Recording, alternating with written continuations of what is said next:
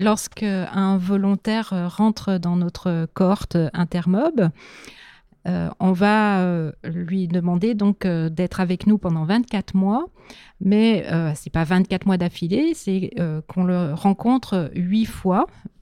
Les enquêtrices viennent au début de la semaine et déposent des capteurs qui permettent plusieurs choses. Donc le premier capteur permet d'enregistrer tous les déplacements, c'est un GPS, d'enregistrer tous les déplacements que la personne va faire pendant une semaine. Et puis il y a un deuxième capteur qui lui enregistre les particules fines auxquelles sont exposer euh, donc les, volontaires. Et lui aussi, euh, eh bien, on analyse à la fin de la semaine l'ensemble des euh, polluants qui ont été inhalés par la personne. Impact, c'est le podcast qui met à l'honneur les travaux de chercheuses et chercheurs du laboratoire de sciences sociales Pacte à Grenoble. Bonjour et bienvenue dans la saison 3 d'Impact, le podcast du laboratoire de sciences sociales Pacte à Grenoble. Pour ce sixième épisode, nous accueillons Sonia Chardonnel et Camilla Tabaka-Simon pour parler des enjeux de la mobilité en 2023.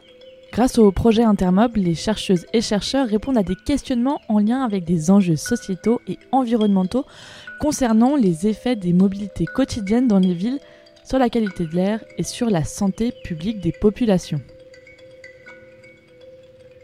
Sonia, bonjour. Bonjour. Bonjour Camilla. Bonjour. Bonjour Émilie. Bonjour. Et on a aussi une pensée particulière pour euh, Sarah Duché qui devait être avec nous pour euh, cet enregistrement aujourd'hui et qui n'était pas disponible. Le projet en question euh, s'intitule Intermob et est porté par le Cross Disciplinary Project Mobilaire. Est-ce que vous pouvez commencer par nous, nous, définir un petit peu les enjeux de ce projet, notamment en se recentrant sur la mobilité en 2022 Intermob, c'est un programme de recherche qui a débuté en 2018-2019 et qui a pour objectif de d'analyser et d'observer le changement de comportement, de pratique dans les mobilités quotidiennes des populations qui habitent dans les villes et les espaces périurbains autour euh, des villes. Et en particulier, donc euh, notre terrain, c'est euh, la région grenobloise, donc l'agglomération de Grenoble, mais aussi les vallées qui sont autour de Grenoble, comme la vallée du Grésivaudan et le pays voironnais. Est-ce que vous pouvez nous parler des enjeux de la mobilité en 2022 Sonia, vous étiez euh, à la genèse du, projet. Peut-être que vous pouvez euh, nous euh, raconter comment est-ce que ce projet s'est monté? Donc l'idée du projet, c'est bien de répondre à des questionnements en lien avec les enjeux sociétaux et environnementaux du moment quant à la aux effets de la mobilité et de l'intensité des mobilités quotidiennes dans les villes sur la qualité de l'air, donc la pollution, euh, mais aussi plus généralement sur la santé publique des populations. Euh, puisqu'on sait maintenant que euh, l'intensité de la mobilité, notamment de la mobilité euh, par euh, l'automobile, a évidemment des conséquences sur la pollution des métropoles, mais elle a aussi des conséquences sur euh, la sédentarisation des populations et donc sur leur manque d'activité physique potentielle qui est induite par le fait que l'on se déplace de moins en moins activement. maintenant, on parle de mobilité active ou de mobilité inactive, et donc l'automobile est une mobilité inactive. Et donc, à l'origine de ce projet, c'est euh, d'essayer de, comprendre euh, comment les populations peuvent être euh, incitées à progressivement changer leur pratique de mobilité, qui est majoritairement des, des, pratiques automobiles, vers des pratiques plus diversifiées et euh, pour cela, évidemment, il y a des choses déjà qui se font. Les collectivités territoriales en charge de, la question des transports et de la mobilité dans les agglomérations et dans les espaces même périurbains, voire ruraux, essayent de motiver euh, les populations ou de déployer des infrastructures qui permettent d'aller vers d'autres mobilités que juste l'automobile. Et donc là, notre projet, nous, c'était d'essayer de comprendre en profondeur euh, quels sont les, freins, mais aussi les leviers qui peuvent aider à transiter euh, d'une mobilité plutôt automobile vers euh, des mobilités autres. On sait que la sociologie du changement, on est en plein dedans, c'est une sociologie qui se fabrique en recherche sur le temps long. Quand est-ce que cette étude elle a commencé? Le, montage du projet euh, s'est initié vers les années 2017 euh, lorsque l'on a commencé à se rencontrer entre laboratoires euh, au sein du site universitaire de Grenoble. et l'originalité effectivement de notre projet, c'est qu'on est parti, nous, les géographes qui travaillons depuis une vingtaine d'années maintenant sur ces questions de mobilité quotidienne, on est parti de l'idée que euh, seul, avec nos yeux de géographe, on ne pourrait pas justement répondre à la question du changement et de la compréhension des dynamiques de changement euh, dans, dans les habitudes de, déplacement. Et l'idée, c'était d'aller voir d'autres disciplines qui étaient concernées notamment par ce sujet de l'activité et de l'activité physique et puis aussi de la santé publique. Et donc, c'est dès 2017 qu'on s'est tourné à la fois vers un un laboratoire euh, de santé publique euh, qui est euh, l'IAB, qui travaille sur la question de, des effets sur la santé de la pollution atmosphérique, mais aussi le laboratoire Sens avec sa directrice qui est impliquée dans notre projet, avec, avec qui je coordonne Intermob, qui s'appelle Aina Chalabaef, euh, qui, eux, ce laboratoire, donc c'est un laboratoire euh, qui est en lien avec euh, les STAPS et qui travaille sur la psychologie liée à l'activité physique et sportive des individus. Donc c'est une approche psychologique du changement et de l'activité physique. Et enfin aussi, on a une troisième euh, équipe avec laquelle on s'est euh, associé, qui est une équipe d'économistes et qui euh, travaille aussi sur la question des leviers économiques et des leviers en général pour le changement et le changement de comportement, notamment en matière de transport et de mobilité. Il y a donc en fait plusieurs volets. On a parlé de l'activité physique, mais il y a plusieurs problématiques euh, autour de la mobilité. Est-ce que vous pouvez nous parler de peut-être Camilla de ces problématiques euh, que vous avez soulevées et qui sont à la base de cette enquête? Euh, oui, alors la mobilité, souvent, on la voit d'abord par le prisme des modes de déplacement. Effectivement, on, l'aborde aussi euh, par ces prismes-là. Donc, euh, on a parlé tout à l'heure des, automobilistes, changement de, la voiture individuelle et l'usage individuel de la voiture vers, vers d'autres modes. Élargissement du, spectre des possibles des, des modes de déplacement qu'on utilise au quotidien. Euh, mais c'est pas uniquement l'usage des modes qu'on cherche dans la mobilité, c'est l'ensemble des activités que les personnes effectuent au quotidien qui les amènent à se déplacer.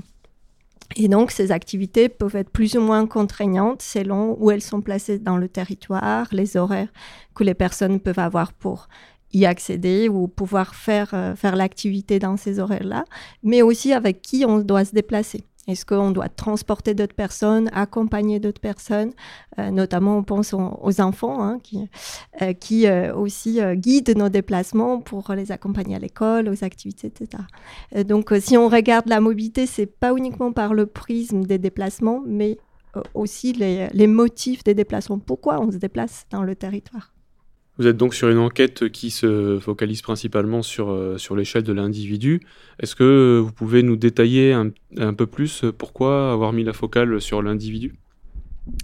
Alors oui, on, entre effectivement par l'individu puisque ce que l'on essaye euh, à travers euh, cette enquête et cette étude, c'est de comprendre comment l'individu ou la personne peut euh, réorganiser son quotidien, donc ses activités quotidiennes au sein de son ménage, au sein de son entourage professionnel pour euh, pouvoir utiliser euh, des modes de transport alternatifs à l'automobile qui pourrait être son mode principal au moment où on commence l'enquête avec cette personne. Donc l'idée c'est vraiment de regarder euh, comment, à partir euh, des contraintes et des opportunités que l'on offre euh, dans le territoire aux populations, comment un individu se saisit de ces opportunités et fait face à un certain nombre de contraintes et comment, à partir de ça, il peut s'organiser. Quand on parle euh, d'opportunités et de contraintes, moi, ça me fait tout de suite penser à pouvoir public. Depuis quelques années, on voit qu'il y a des challenges euh, mobilité toutes les années. Il y en a même à l'université, mais il y en a aussi euh, dans les collectivités locales, territoriales. On pousse de plus en plus les salariés, les chercheurs, les étudiants, les citoyens, en fait, à aller vers une mobilité douce. Potentiellement, on peut mettre son vélo dans le train, prendre le train, sortir du train, faire le reste du trajet en vélo. J'en viens à ma question. Est-ce que, en partant de l'individu, est-ce qu'on peut penser une suite logique dans votre étude à finalement l'individu dans son changement, il en est là ou il change pas? Et finalement aller jusqu'à qu'est-ce que peuvent faire les pouvoirs publics en plus de faire ces challenges mobilité? Peut-être que vous pouvez aussi nous éclairer sur ce qui se fait déjà du point de vue de la légalité et du point de vue euh, des formats proposés par les pouvoirs publics. En fait, il y a plusieurs éléments. Euh, le premier, notre objectif suite à cette étude, c'est éclairer davantage les, euh, les contraintes des personnes et aussi celles posées par les territoires puisque on peut avoir des personnes qui sont euh, tout à fait très volontaires pour changer les, modes de déplacement qu'elles utilisent, sauf que euh, la palette euh, des, choix possibles peut-être n'est pas, n'est pas très large. Et puis, pour d'autres, connaître aussi comment, dans, dans, un territoire où il y aurait un éventail plus large des possibilités, comment les personnes se saisissent réellement de quelles opportunités d'utiliser différents modes. Donc là, c'est à long terme éclairer éclairer là-dessus. Mais euh, déjà en travaillant avec des participants, euh, donc des volontaires qui, euh, qui sont rentrés déjà dans notre étude, on a la possibilité de, leur montrer tous les alternatifs aux déplacements automobiles qui peuvent exister pour leur déplacement à eux. Donc c'est nos enquêteurs, enquêtrices qui renseignent aussi ces participants à, qu'est-ce qui est possible et par la suite c'est le participant, la participante qui choisissent les, les alternatives qui, qui, se présentent. En fait, l'idée donc de travailler sur l'individu à partir de l'individu. Ce n'est pas dire, bah, débrouillez-vous, c'est à vous, euh, tout est, tout est de votre ressort et c'est que vous qui, euh, qui en êtes responsable. Euh, c'est plutôt voir, en fait, cheminer selon ce qui est possible et comment la personne peut se saisir ou non, ou justement elle peut nous dire, bah certes j'ai un bus, j'ai un vélo, sauf que dans ma situation qui est telle et telle et telle, euh, je ne peux pas les utiliser pour telle et telle raison. Et ça c'est aussi intéressant pour nous pour dire, euh, bah attention peut-être certaines choses qui étaient prévues, il y a des infrastructures, il y a euh, voilà certains fonctionnements, mais dans certaines configurations des des activités quotidiennes des personnes, des, que ces personnes-là sont aussi en lien avec d'autres personnes. Euh, donc, c'est des fameuses contraintes dont on a parlé. Bah, certaines solutions des mobilités, on peut parler comme ça aujourd'hui, euh, des euh, bouquets de mobilité, solutions des mobilités, ne s'adaptent pas à, ce qu'on pensait être, être la bonne, bonne solution. Je peux faire un tout petit complément euh, c'est que il, se trouve que les collectivités euh, qui proposent justement des challenges mobilité ou des dispositifs incitatifs euh, au changement sont très intéressés par notre étude et sont des partenaires d'ailleurs de, notre étude et on discute régulièrement avec eux. Ils nous aident dans notre étude.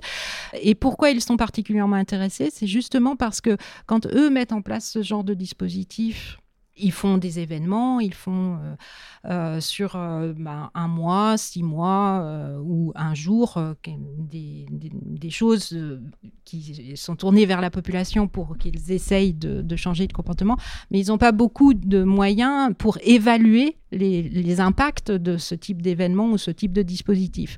Et puis surtout, ils n'ont pas les moyens d'évaluer à, moyen terme et à long terme les impacts. Et ils sont très demandeurs de savoir qu'est-ce qui marche et qu'est-ce qui ne marche pas finalement dans, ces dispositifs incitatifs. Et, là, c'est ce que nous, on peut leur apporter grâce à une enquête qui va être sur un long terme. Euh, c'est de se, nous, nous donner le temps de vraiment observer euh, longuement les impacts d'une incitation que l'on fait à nos volontaires sur leur changement ou pas euh, par rapport à un accompagnement vers un nouveau type de mobilité. Justement, il y a l'étude et puis ensuite il y a la psychosociologie, l'intention jusqu'à l'action. c'est deux choses bien différentes. Est-ce que dans les premiers peut-être rendus d'études, vous arrivez à comprendre pourquoi tel ou tel citoyen citoyenne va passer ou non à l'action? Alors, dans les premiers résultats des, de cette étude-là, Intermob, euh, on n'y est pas encore. On voilà, la compréhension de ces cheminements. Sûrement pour d'autres études que, nos collègues en psychologie d'activité physique mènent, euh, c'est un peu plus, euh, plus clair.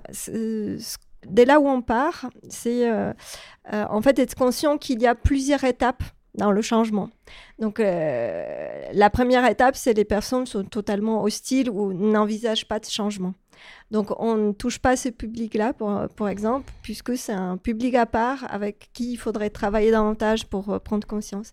On travaille déjà euh, sur, euh, sur un public, donc dans nos volontaires, un public qui est dans, dans la deuxième étape. Je ne suis pas hostile au changement, j'envisage de pouvoir changer. Et justement, ça, ça a été un choix un postulat de départ et un choix méthodologique fort euh, qui a été euh, guidé notamment par la connaissance de nos collègues en, psychologie et qui travaillent donc sur les modèles de, comportement et de, changement, qui la littérature dit que c'est extrêmement difficile de faire changer quelqu'un qui est hostile à un changement. Donc si on voulait obtenir des résultats, il fallait pas qu'on s'adresse directement à ces personnes-là. après, une autre étude. Ça aurait été une autre étude avec euh, d'autres objectifs peut-être. Après, l'hostilité euh, au changement en matière de mobilité euh, et de transition de, mobilité automobile vers la mobilité, qu'est-ce qu'on peut dire sur les connaissances acquises par ailleurs, Camilla? Oui, en fait, dans les profils des personnes, si on dit, voilà, si on prend cette catégorie, c'est peut-être un mot fort, hostile, mais il y a les personnes qui, qui n'envisagent pas de changement. Euh, on peut distinguer peut-être deux. Celles qui disent bah non, j'aurais bien aimé changer, sauf que j'ai aucune possibilité. C'est sûr et net, je n'ai pas de possibilité dans la, dans la situation où je suis, où j'habite, ou les choses que je fais. J'ai vraiment pas d'autre alternative et donc je ne peux pas changer et la personne s'est dit connaître déjà à l'avance toutes les, les possibilités. Et c'est, euh, voilà, on, peut s'imaginer, euh, même proche d'ici, il y a beaucoup de territoires qui ne possèdent pas d'autres solutions de mobilité ou des solutions fiables pour les personnes dans la durée des déplacements, les, les horaires, de pouvoir utiliser d'autres modes que la voiture. Et puis d'autres personnes qui disent, bah, euh, voilà, euh, j'ai déjà fait mon choix. Ça demande beaucoup d'énergie, hein, faire, euh, faire le, choix en différents critères. J'ai fait le choix d'un mode, voiture ou d'autres. Hein. On peut être aussi au, au, changement aussi en utilisant d'autres modes, bien évidemment. et je ne souhaite pas de changer puisque c'est le mode le plus efficace. Ça correspond dans tout ce que j'ai fait et je base toute l'organisation de ma journée, voire de la semaine, du mois, là-dessus. Et euh, voilà, je ne veux pas, pour une raison Y, euh, avoir un effort euh, mental additionnel pour devoir tester de demandes. vous avez mentionné le, critère d'hostilité ou non dans la sélection des profils pour, pour cette, cette étude d'Intermob. Est-ce que vous pouvez nous en dire un peu plus sur les autres critères que vous avez mis en place? Déjà, comme euh, l'idée de l'étude, c'est d'observer un changement entre le début de l'étude et la fin de l'étude sur euh, le mode automobile versus un mode alternatif, pour rentrer dans l'étude, il faut être un automobiliste et utiliser au moins trois fois par semaine son automobile de, de manière donc extrêmement régulière et avoir l'intention euh, de changer ou d'essayer quelque chose pour un temps. Euh, donc ça, c'est le premier critère. Du coup, ça implique qu'il faut être majeur et avoir le permis de conduire. Et ensuite, euh, le périmètre de notre étude, c'est l'ensemble de Grenoble-Alpes Métropole, mais aussi le pays voironnais et la communauté de communes du Grésivaudan. Donc, ça veut dire pourquoi on a choisi ce périmètre-là, parce qu'il se trouve que c'est le périmètre actuel euh, du, SMAG, l'autorité organisatrice des mobilités euh, de notre agglomération.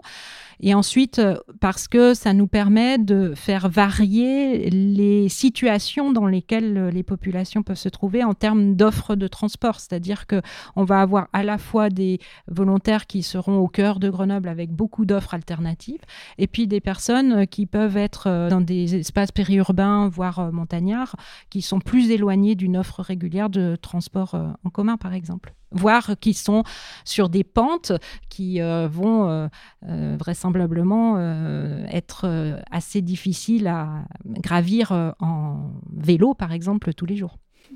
Et pour en revenir du passage de l'intention à l'action, est-ce que vous êtes arrivé peut-être à déterminer des leviers pour arriver à débloquer des situations d'inaction alors qu'on a une intention euh, alors du coup, dans l'étude, effectivement, comme dit, on s'intéresse à cette population qui a déjà intention à changer le mode des déplacements.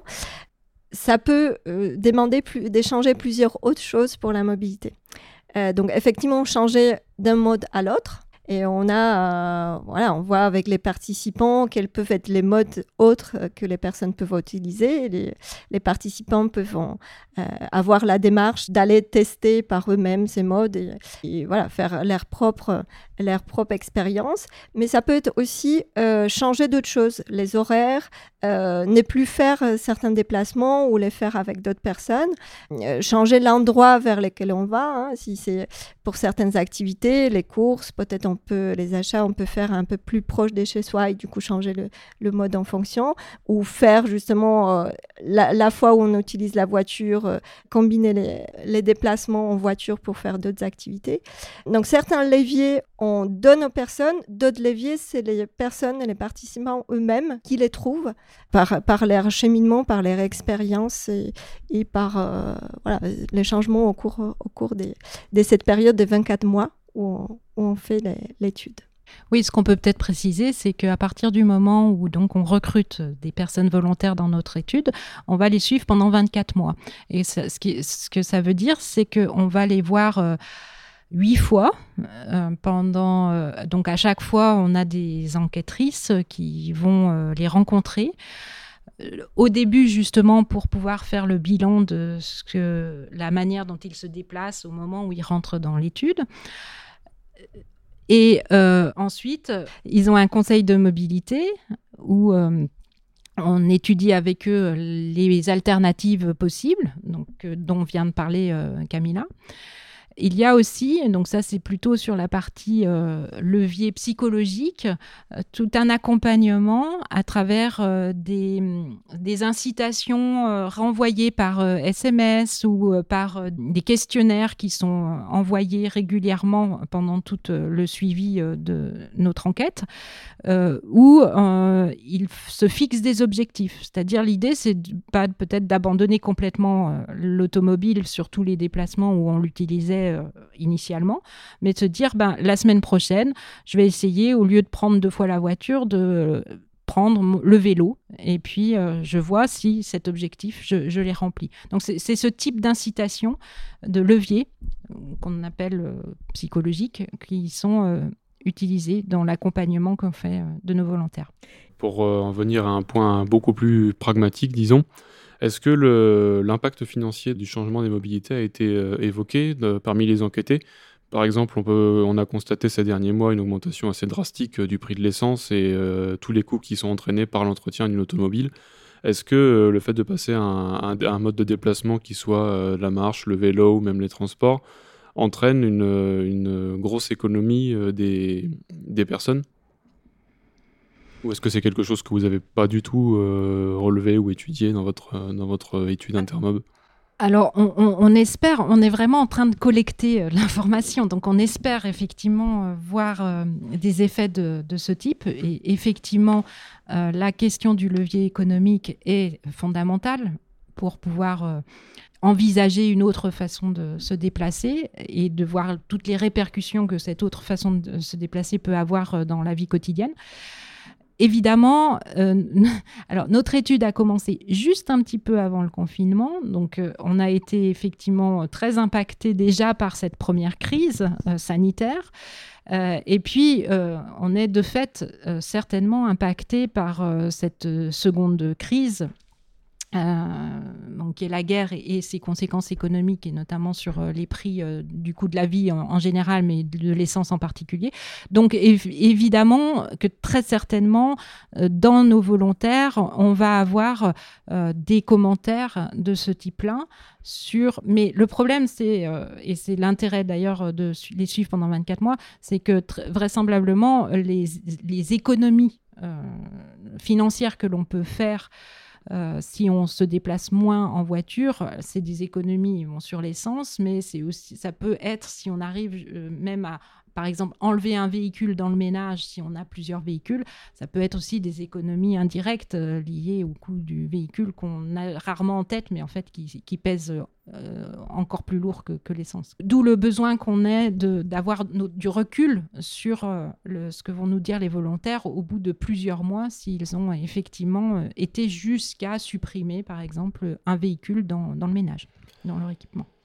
J'ai appris il y a quelque temps que de plus en plus de véhicules allaient euh, être interdits de circuler euh, dans l'agglomération. les réglementations sur la circulation des véhicules euh, dans le, centre-ville se sont durcies un peu plus.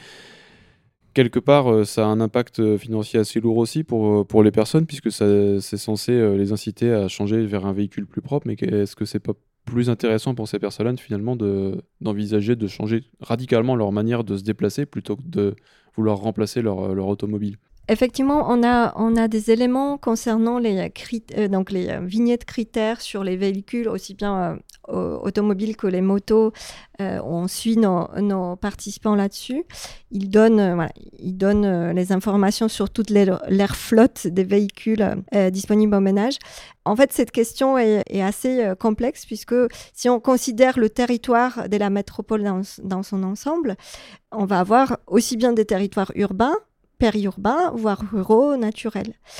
Et tout dépend euh, par rapport à votre question sur bah, qu'est-ce qui vaut mieux changer le mode de déplacement radicalement que changer, remplacer la voiture pour plus récent, pour être dans les, dans les vignettes critères euh, un, peu, euh, un peu moins élevés. Euh, tout dépend qu'est-ce que les personnes ont vraiment comme, comme déplacement à faire. Donc si euh, quelqu'un a un emploi à, 30 km de son lieu des de résidences, euh, on peut lui conseiller de faire intermodal, hein, vélo plus train s'il y a l'opportunité ou plus bus. Il faut encore que ça puisse correspondre vraiment aux horaires des, des d'autres personnes. Mais il est sûr aussi que sur le cœur de la métropole, où il y a une très bonne couverture à la fois en transport collectif, mais aussi euh, il y a le gros des aménagements cyclables, il est réalisé sur le cœur des métropolitains. C'est là où on va avoir le plus d'opportunités. Et dans ce cas-là, on, verrait plutôt les personnes se tourner pour cette solution-là. N'est pas changer la voiture, mais plutôt changer le mode. Et euh, c'est passer de la voiture ou des plusieurs voitures du ménage. Et justement, vis-à-vis de la couverture des transports dans l'agglomération, je ne peux pas m'empêcher de m'interroger aussi vis-à-vis des trottinettes et des vélos électriques qui sont mis à disposition un petit peu partout en centre-ville. Est-ce que c'est un mode de déplacement que vous avez pris en compte aussi? Est-ce que c'est quelque chose qui est plutôt positif ou qui au contraire euh, est une fausse bonne idée? Dans la mesure où on vous a expliqué que nos volontaires euh, pourront par eux-mêmes choisir euh, des modes alternatifs, nous on n'impose euh, rien. Hein. Donc évidemment que s'ils souhaitent utiliser une trottinette électrique, ils le feront.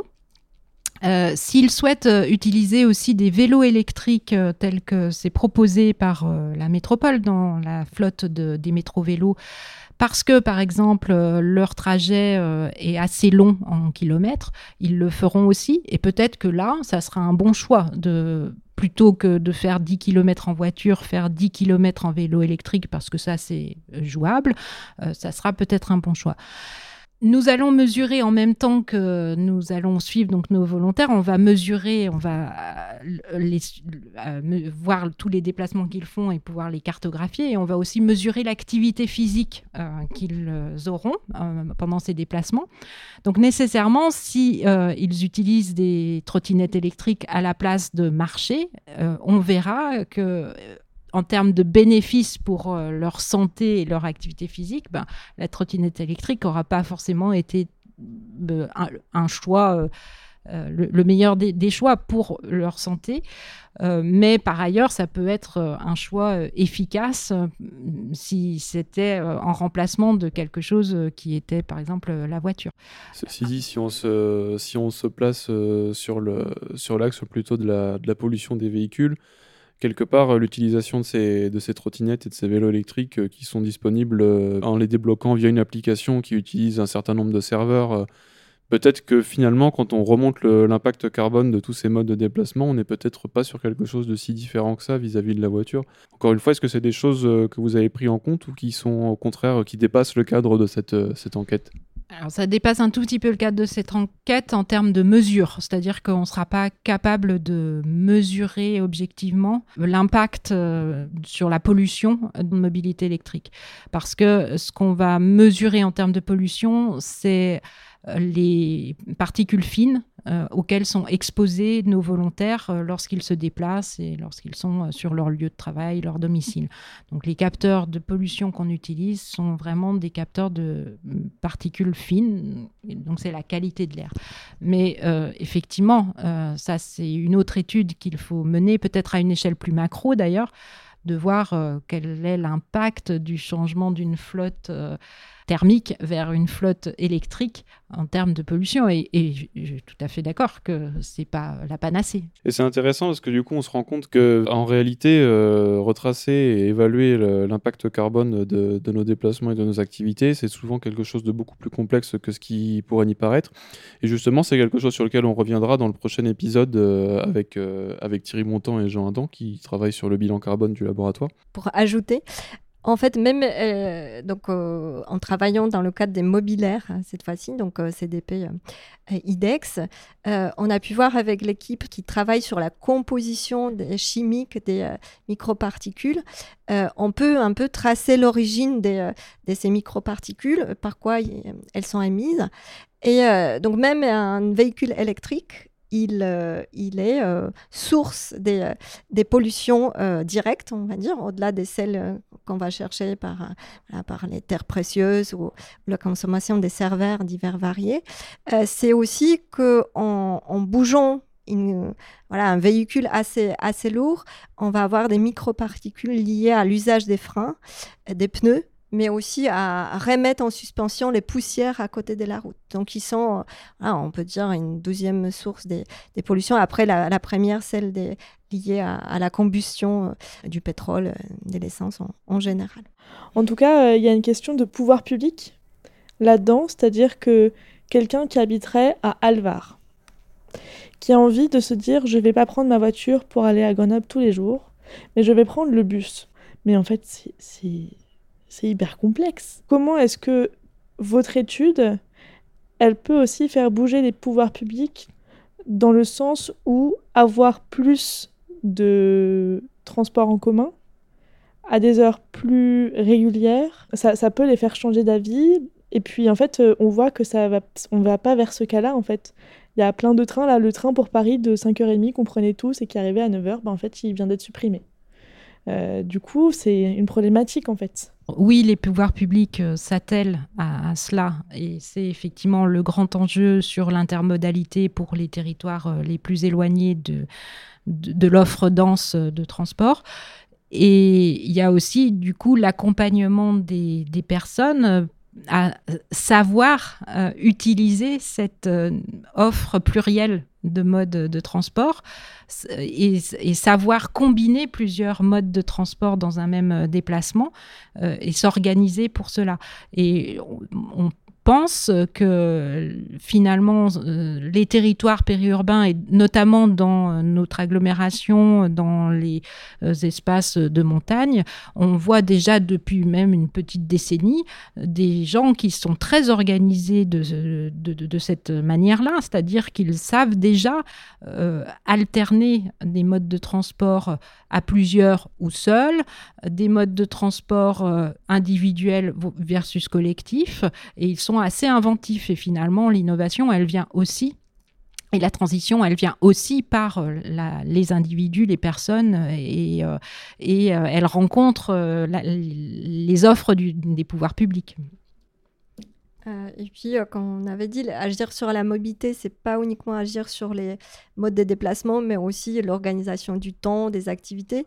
Euh, la grande expérimentation à laquelle on a tous participé sans, le vouloir préalablement, le confinement, a montré aussi le pouvoir des télétravail qui, voilà, qui existe depuis plus de, 20 ans, hein, la possibilité de télétravailler, mais où tous les employeurs n'étaient pas forcément pour. Euh, aujourd'hui, euh, pour des questions justement, euh, y compris d'organisation des déplacements, les personnes peuvent avoir un peu plus de souplesse d'organiser une demi-journée ou une journée dans, dans, la semaine pour, pour télétravailler qui peut permettre un peu de compenser l'effort qui est le déplacement. Alors, l'effort des déplacements, c'est pas que quand c'est des déplacements euh, avec des modes actifs, le fait de passer beaucoup de temps dans, dans, les modes des déplacements, c'est une fatigue, hein, c'est une source de fatigue. Donc, euh, voilà, cet effort-là euh, peut être aussi, dans certains cas, des personnes pour, le, pour qui l'emploi peut être télétravaillable, a aujourd'hui un peu plus de souplesse.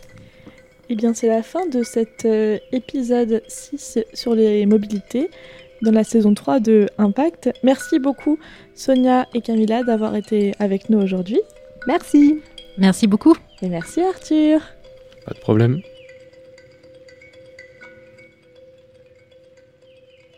C'était le sixième épisode de Impact saison 3 avec Sonia Chardonnel et Camilla Tabaka-Simon. Nous avons discuté du projet Intermob pour essayer d'en comprendre les enjeux et les premiers résultats.